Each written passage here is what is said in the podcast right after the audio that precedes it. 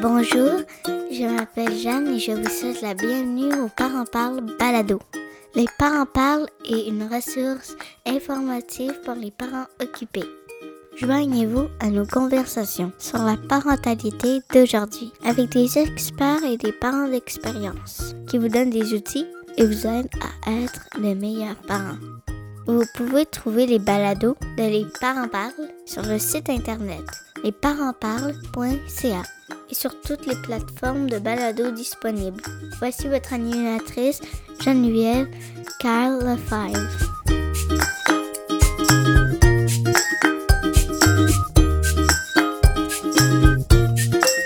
Bonjour et bienvenue à Les Parents Parlent. Nous sommes aujourd'hui dans la grande région de Montréal. Les Parents Parlent est une conversation qui aide à supporter les mamans et les papas. Notre mission est d'informer, d'éduquer et de supporter les parents avec des enfants de la petite enfance à l'adolescence. Les Parents Parlent est l'édition francophone de Parent Talk qui est née dans l'Ouest canadien. Si vous parlez un peu anglais, je vous invite à écouter nos balados à parenttalk.ca ou sur toutes les plateformes de balados disponibles. On a une belle grande liste qui vous attend. Mon nom est Geneviève Carl Lefebvre. Je suis l'hôtesse et la productrice de Les Parents Parlent et de Parent Talk. Je suis la maman de deux beaux garçons, Alexandre qui a deux ans et Nathan qui a moins d'un an. Et j'ai 43 ans. Aujourd'hui, nous allons parler de relations toxiques et j'ai avec moi Céline qui va nous parler de son histoire. Bonjour Geneviève, ça me fait plaisir d'être ici avec vous aujourd'hui pour aider d'autres personnes qui peuvent vivre une relation semblable. Je suis vraiment heureuse euh, que vous avez décidé de nous joindre pour partager votre histoire parce que moi, j'ai. Vous m'avez partagé votre histoire, puis je pense que c'est important de la partager avec tout le monde. Donc, je t'invite à raconter ton histoire. Vas-y. D'accord. En fait, euh, notre histoire est d'abord et avant tout l'histoire de notre fille. Notre fille est en relation. Euh, c'est une relation qui a débuté avec un jeune homme qui semblait gentil, doux, attentionné, euh, et cette relation-là a débuté à l'automne, donc tout près de la période des fêtes, où ce fut pour lui une très belle occasion de se faire valoir sous ses plus beaux jours. Ensuite de ça, lui, euh, il nous racontait ne pas avoir une belle relation avec sa famille. Euh, dès ses débuts, il parlait, il nous racontait qu'il ne parlait plus à sa sœur, qu'il n'avait plus de contact avec sa mère, étant de parents inconnus. Il lui restait son grand-père maternel avec qui il disait euh, être très très proche. Maintenant, la période des fêtes passées, ah, il disait avoir renouvelé avec ce temps festif, avec ces belles fêtes. Ça faisait longtemps qu'il n'avait pas vécu quelque chose de comme ça. Donc, euh, tout semblait bien aller. Eugénie avait déjà un enfant qui n'était pas de lui, mais celui-ci disait l'aimer et en prendre soin comme si c'était le sien. Par contre, assez vite, on a remarqué qu'il avait des petits conflits ici et là avec un, avec un autre. Euh, et aussi a commencé à blâmer Eugénie lorsqu'elle oubliait quelque chose. Elle avait oublié d'apporter quelque chose lors des visites, soit pour l'enfant ou peu importe. Il faisait parfois des petites remarques désobligeantes. Euh, et il a commencé aussi à faire des remarques sur ses amis sur certains membres de sa famille dont il n'appréciait pas la présence, car lentement, subtilement, comment il commençait à faire le tri parmi de ses fréquentations. Euh, suite à cela, dans nos conversations qui tournaient euh, autour du fait que dans la vie, il peut y avoir des différends avec les gens, mais faut quand même accepter les différences. Puis des fois, dans la vie, il faut mettre de l'eau dans son vin, savoir accepter les autres, savoir passer par-dessus des détails qui, lui, il semblait toujours raccrocher.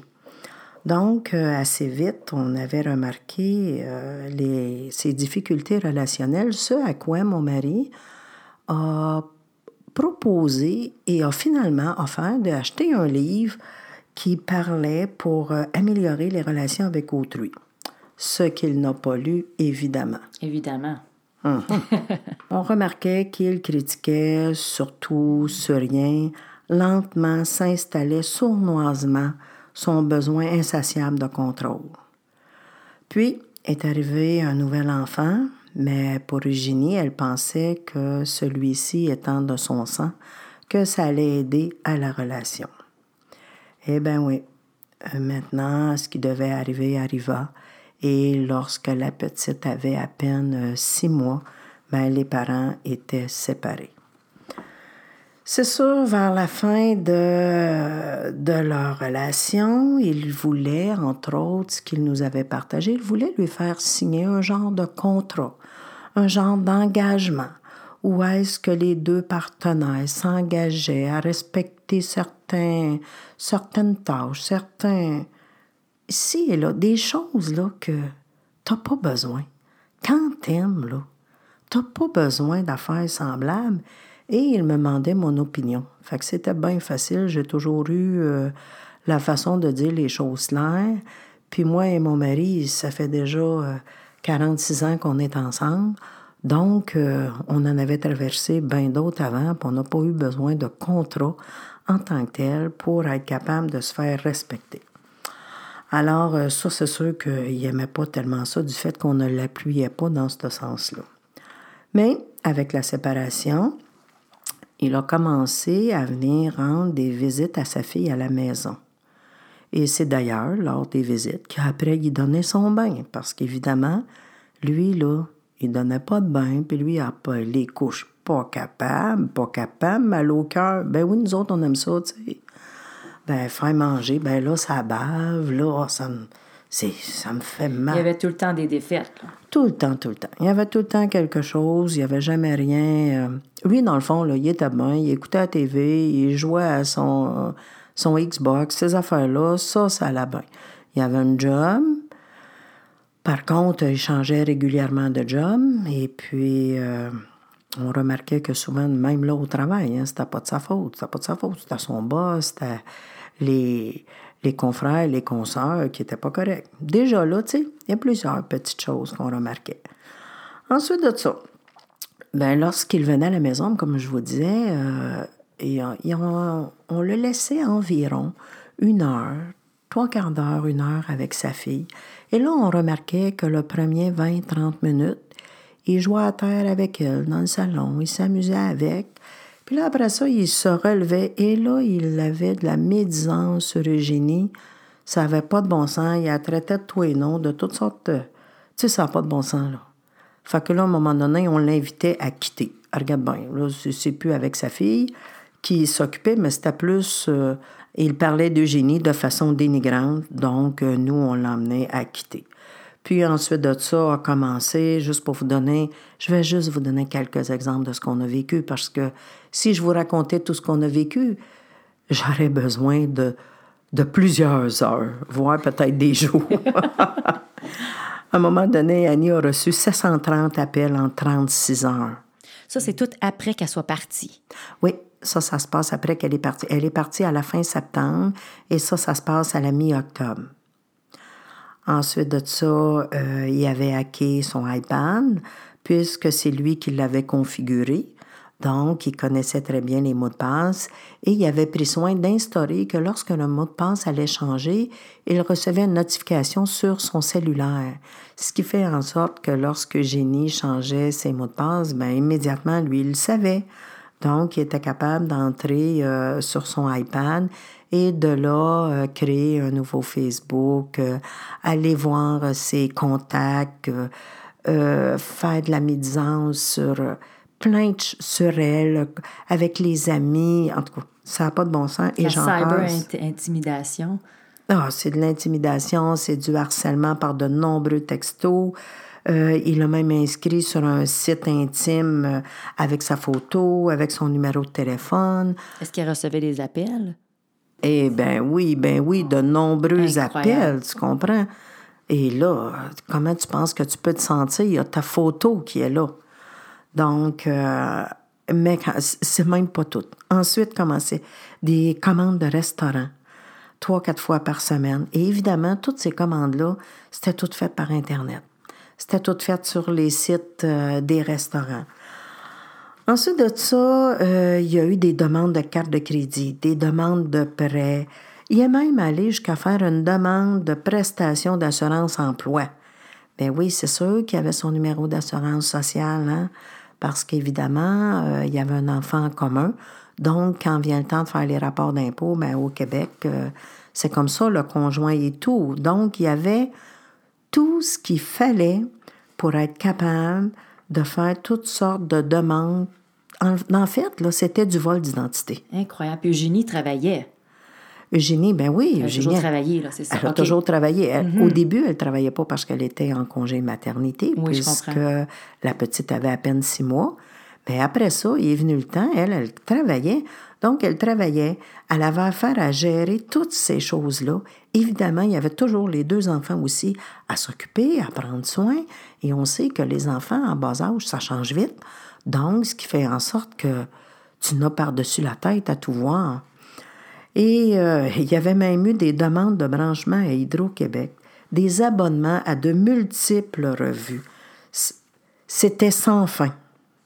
Après de multiples plaintes et des déclarations faites à la police, euh, il y a eu un mandat de perquisition qui a été délivré. Le temps de la mandat de perquisition, on- ça a été beaucoup plus calme pendant les 13 à 14 mois qu'a duré la perquisition. Et finalement, la perquisition a, trompé pour, a tombé excusez, pour euh, délai prescrit.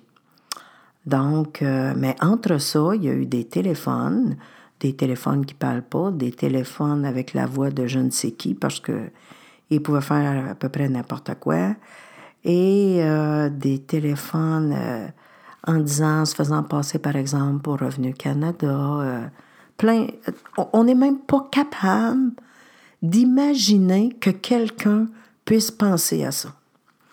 Et ensuite de ça, après que le délai a été prescrit, qu'il lui a été remis son matériel informatique, ça a été quand même plus calme parce qu'on était habitué à des tumultes beaucoup plus euh, fréquents. Donc, euh, a recommencé les appels. Mais là, on s'est mis à filtrer les appels. Donc, quand on ne connaissait pas le numéro de téléphone, on répondait pas. Et ensuite de ça, a recommencé aussi les commandes de restaurants. Bon, ça, ça a commencé en septembre, le. Et là, il est arrivé aussi le harcèlement en milieu de travail où est-ce qu'Eugénie a dû, par exemple, expliquer à ses patrons la situation qu'elle vivait. C'est pas quelque chose de facile, là. C'est pas quelque chose que tu as envie de raconter, que tu as envie d'étaler. Dans le fond, tu es en train de dire que toi, dans ta vie, tu as fait un mauvais choix. Ça te tente-tu, ça te tente pas, pas en tout? Donc, elle se sentait honteuse de la situation de ce qu'elle vivait. Mais quand même, elle avait quand même un patron qui était très compréhensif. Mais reste que euh, le temps a passé et ensuite de ça euh, est arrivé où un, un jour où est-ce qu'il avait rempli les boîtes courriels de l'entreprise de 586 nouveaux messages et saturé chaque boîte téléphonique de l'entreprise. Sabotage total de l'entreprise. Complètement, Incroyable. complètement. Et évidemment que Génie, suite à ça, s'est installé à un haut niveau de stress. Hein, ce qui l'emmenait à faire de nombreuses erreurs, ce qui l'emmenait à un moment donné à du surmenage, où est-ce qu'elle a eu un arrêt de travail. En tout cas, tout ça pour faire une histoire courte, pour vous dire qu'elle en a perdu son emploi. Donc, avez-vous pensé quelqu'un qui te détruit, quelqu'un qui, qui est comme ça, et que toi, en plus, tu perds ton travail, comment tu peux te sentir? Parce qu'elle, là, son travail, elle l'adorait. Elle aimait son travail. Et euh, lui, évidemment, utilisait euh, beaucoup, beaucoup ce qui était de, de l'informatique parce que lui s'y connaissait bien. Il utilisait des sites comme Magic Jack, Kawab ou autres. Sur Kawab, on est capable de faire bloquer nos numéros de téléphone, ce qui a été fait. Par contre, Magic Jack, on ne pouvait pas rien faire avec ça. Et euh, un jour, un bon dimanche soir, il y a un policier qui arrive à la maison et il est environ 10h15, il sonne et puis il dit, euh, il dit écoutez, avez-vous des jeunes enfants à la maison? Alors ma fille est là, elle répond oui, mais ils sont couchés, ils sont couchés, ça fait longtemps. Ben, il dit, écoutez, il dit, nous, il dit, ça fait quatre appels, il dit qu'on a, là, il dit, c'est votre numéro qui affiche, puis il dit, euh, il n'y a rien qui se passe, alors il s'en venait vérifier. Eh, mais laissez-moi vous dire que là, là, moi, j'en avais ras-le-bol. Là, ça faisait assez. Il y avait eu un mandat de perquisition. On avait beau faire des, déclarations à la police. J'ai même dû déjà insister auprès d'un policier pour qu'il prenne ma déclaration. Alors, imaginez que là, le policier, ce soir-là, j'étais fatiguée. On avait eu, dans la, vers l'heure du souper, on avait déjà reçu plusieurs appels téléphoniques en ne parlant pas, en riant ou en disant rien. Même Wes qui faisait afficher les numéros qu'il voulait, donc j'en avais eu six de la sûreté. Et j'avais eu des, des livraisons, euh, des livraisons à la maison, des livraisons de restaurants. Et là, c'était rendu que c'était à mon nom, à moi, puisque Eugénie, elle, les restaurants ne livraient plus à son nom à elle. Mais par contre, à moi, ils livraient, n'ayant pas le même nom. Moi, c'est Céline, là, c'est plus, euh, c'est plus d'Eugénie qu'on parle. Donc, euh, suite à ça, quand le policier est arrivé, laissez-moi vous dire que moi, là, j'avais atteint mon seuil de tolérance. Donc, le policier parlait, je parlais par-dessus, j'y coupais la parole. J'étais pas très fine, j'étais pas très gentille, mais je n'en pouvais plus parce que je me disais, malgré tout ce qu'on fait, on essaye de rester des personnes calmes, on essaye de gérer la situation pour que les enfants aient quand même aussi un milieu de vie serein, un milieu de vie où est-ce qu'ils peuvent s'épanouir, qu'ils peuvent grandir en toute sérénité. Et là, tu sais, on, accumule, on accumule, on accumule tout le temps. Mais à un moment donné, c'est assez. Et là, il n'y a à peu près rien que j'y ai pas dit. Puis, euh, bon, il a fini par me calmer un peu et il est reparti pour revenir le mercredi suivant. Ça, la première fois, ça s'est passé le dimanche soir. Il est revenu le mercredi pour nous apporter des outils. Il avait probablement qu'il avait senti la détresse de tout ce qui se passait et moi j'y avais dit, dis écoute bien, ça fait deux ans et demi qu'on a des appels de toutes sortes de choses, fait que c'est pas parce que toi t'en as su carte que c'est bien ben énervant là. Fait que apprends à vivre avec comme moi j'ai appris à vivre avec. Alors euh, il est revenu à la maison le mercredi en faisant des suggestions, comme par exemple changer notre numéro de téléphone, parce que ce que je vous ai pas dit auparavant, mais c'est qu'on recevait aussi des appels la nuit. Donc, euh, des réveils automatisés. Donc, euh, on avait commencé à couper les sonneries de téléphone la nuit. Alors là, il nous a conseillé de changer de numéro de téléphone, de mettre un numéro de téléphone privé, de changer nos numéros de cellulaire s'il était connu par lui, et aussi, malgré que ça engendrait des dépenses, d'acheter un téléphone cellulaire dont lui seul saurait ou aurait ce numéro de téléphone-là pour rejoindre. Parce que Eugénie se devait absolument de lui remettre un numéro de téléphone parce qu'éventuellement, avec la cour, il y a... En ayant des enfants. Euh. Ben, effectivement. Donc, si jamais il y avait quelque chose, il fallait qu'il puisse rejoindre Eugénie pour la petite. Alors, elle se, comme elle se devait de lui remettre un numéro de téléphone, euh, Eugénie a acheté un cellulaire avec, euh, bon, ayant un numéro que lui seul avait, il y a moi, Eugénie, et les professionnels de la santé entourant la petite qui connaissaient ce numéro de téléphone-là. Évidemment, il est tombé dans l'entonnoir, donc on a reçu des appels, on a reçu plein de choses. il nous a abonnés à je ne sais comment de municipalités pour recevoir plein d'infos citoyens au cours de la saison. Alors, suite à ça, à chaque fois qu'on avait quelque chose, euh, euh, il avait été ouvert un nouveau dossier d'enquête. Et là, on allait rapporter à chaque fois qu'il y avait de quoi, ça s'ajoutait au dossier pour finalement en venir à avoir une nouvelle perquisition. Il a été délivré un mandat de perquisition ainsi qu'un mandat d'arrestation. Parce que là, au travers de ça, il avait probablement omis dans toute sa haine qui semblait cultiver envers ma fille. Parce que là, sa colère, parce qu'elle n'était pas fine, là, elle avait quitté un bon gars comme ça. Fait que tout ce qu'elle elle pouvait vivre. Ben oui, hein? Ben c'est ça. Donc, euh, suite à ça, alors euh, là, il s'est fait arrêter. Suite, euh, il y a eu un mandat de perquisition, mandat d'arrestation, et il a été libéré sous condition. Et les policiers lui ont dit Monsieur, vous étiez le seul à posséder ce numéro de téléphone-là. Depuis ce temps-là, euh, l'enquêteur en charge du dossier a contacté chacune des municipalités. Chaque numéro de téléphone qui a entré en communication avec nous a été vérifié par cet enquêteur-là qui a fait un travail extraordinaire. Et maintenant, on n'a plus rien. On n'a plus d'appel.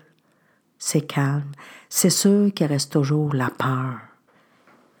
Alors, c'est notre histoire. Où est-ce qu'on en est aujourd'hui? Aujourd'hui, on en est euh, dans les enquêtes aux criminels. Alors, voyez, c'est notre cheminement depuis trois ans. Donc, Céline, comment on reconnaît les signes d'une relation toxique?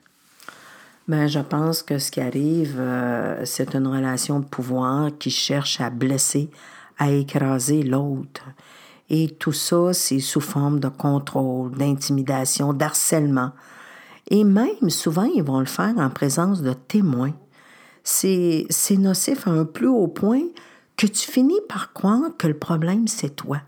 Parce que Génie en en était rendu à se dire, ben, c'est-tu moi le problème? Et là, après ça, tu vas remarquer que souvent va s'installer le contrôle par la sélection des gens que tu fréquentes, soit ses amis, soit même les sélections dans la famille, parce que lui avait même commencé à contrôler ses téléphones. Elle ne pouvait plus m'appeler quand elle le voulait, comme elle le voulait. Euh, c'est bien sûr que lui, il aimait ceux qui pouvaient diriger. Ceux qui avaient un peu de caractère, il aimait mieux les éliminer. Donc, euh, et souvent aussi, il, euh, par le téléphone, il vérifiait, lorsqu'il n'était pas présent, il vérifiait ce qu'elle faisait, avec qui elle était, qu'est-ce qui se passait? En fait, il voulait avoir des détails sur l'emploi de son temps. Et on voit que tout ça était dirigé vers un éventuel isolement. Puis il y a l'intimidation par des paroles, par des gestes, par des images, des comportements qui blessent, qui humilient, qui t'excluent socialement des autres. Mais écoute bien, il vient un temps que tu finis par perdre l'estime de toi-même. Tu sais, c'est humain, tu es un humain, puis tu te fais dénigrer tout le temps. Ensuite de ça, tu as le comportement qui affecte justement ta dignité, puis ça peut amener aussi à ta santé physique, la santé psychologique d'une personne, par des paroles, par des comportements offensants, méprisants, hostiles, non désirés. Un seul acte grave peut être considéré comme du harcèlement s'il y a un effet sur la victime. Donc, à un moment donné, ça devient un cercle vicieux. Mm-hmm.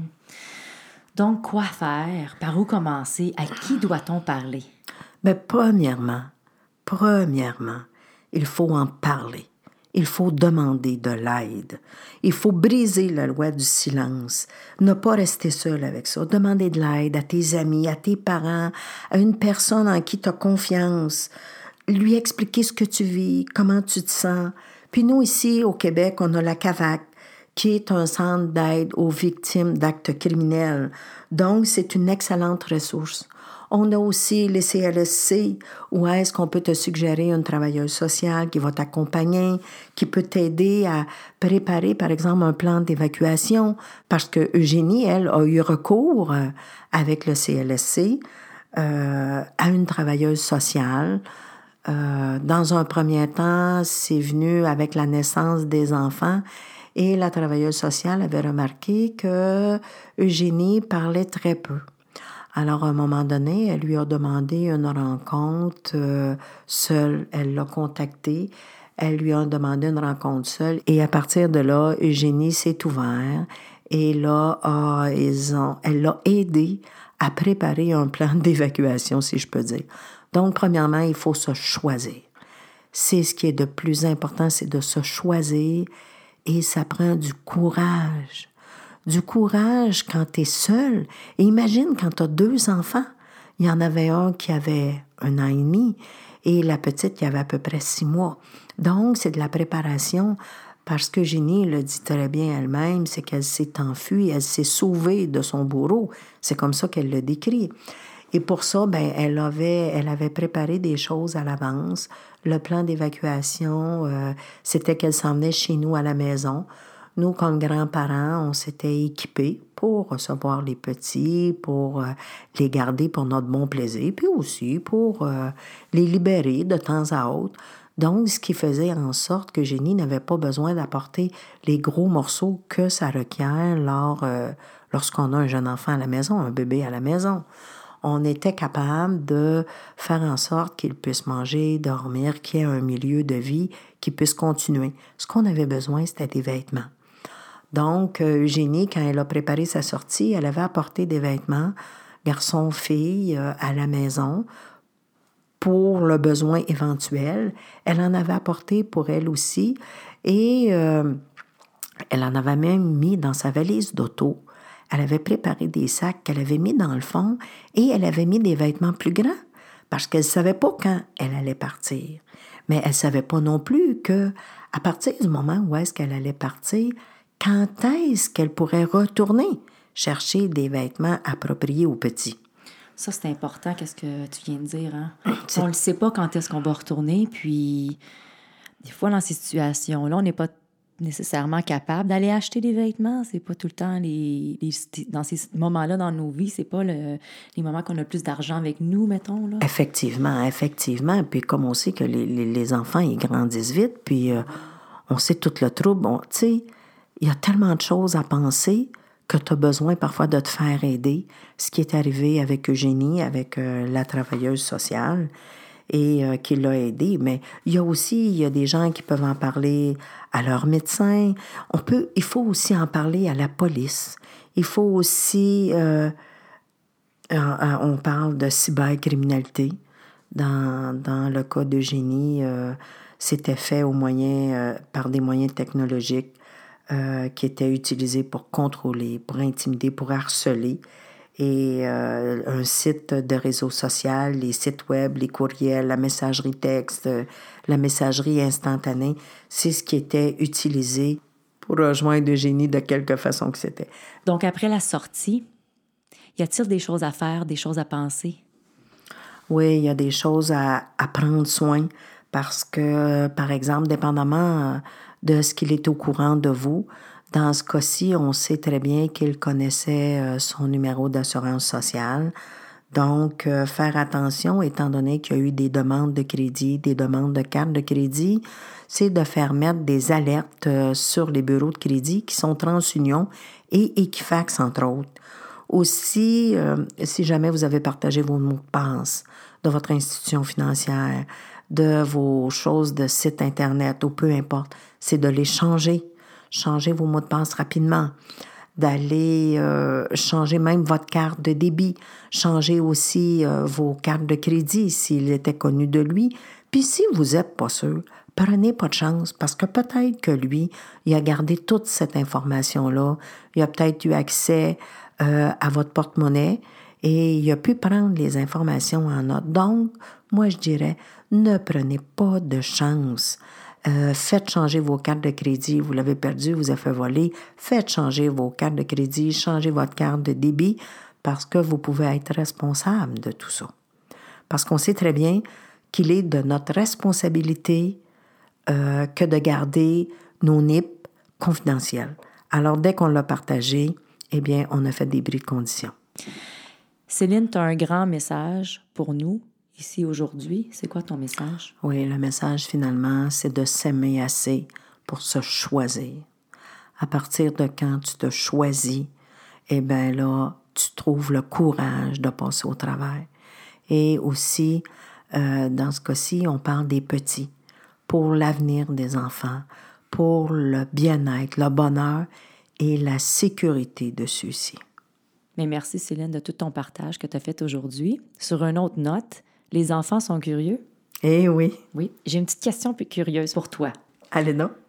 Si tu avais un souvenir d'enfance à dessiner, que serait-il?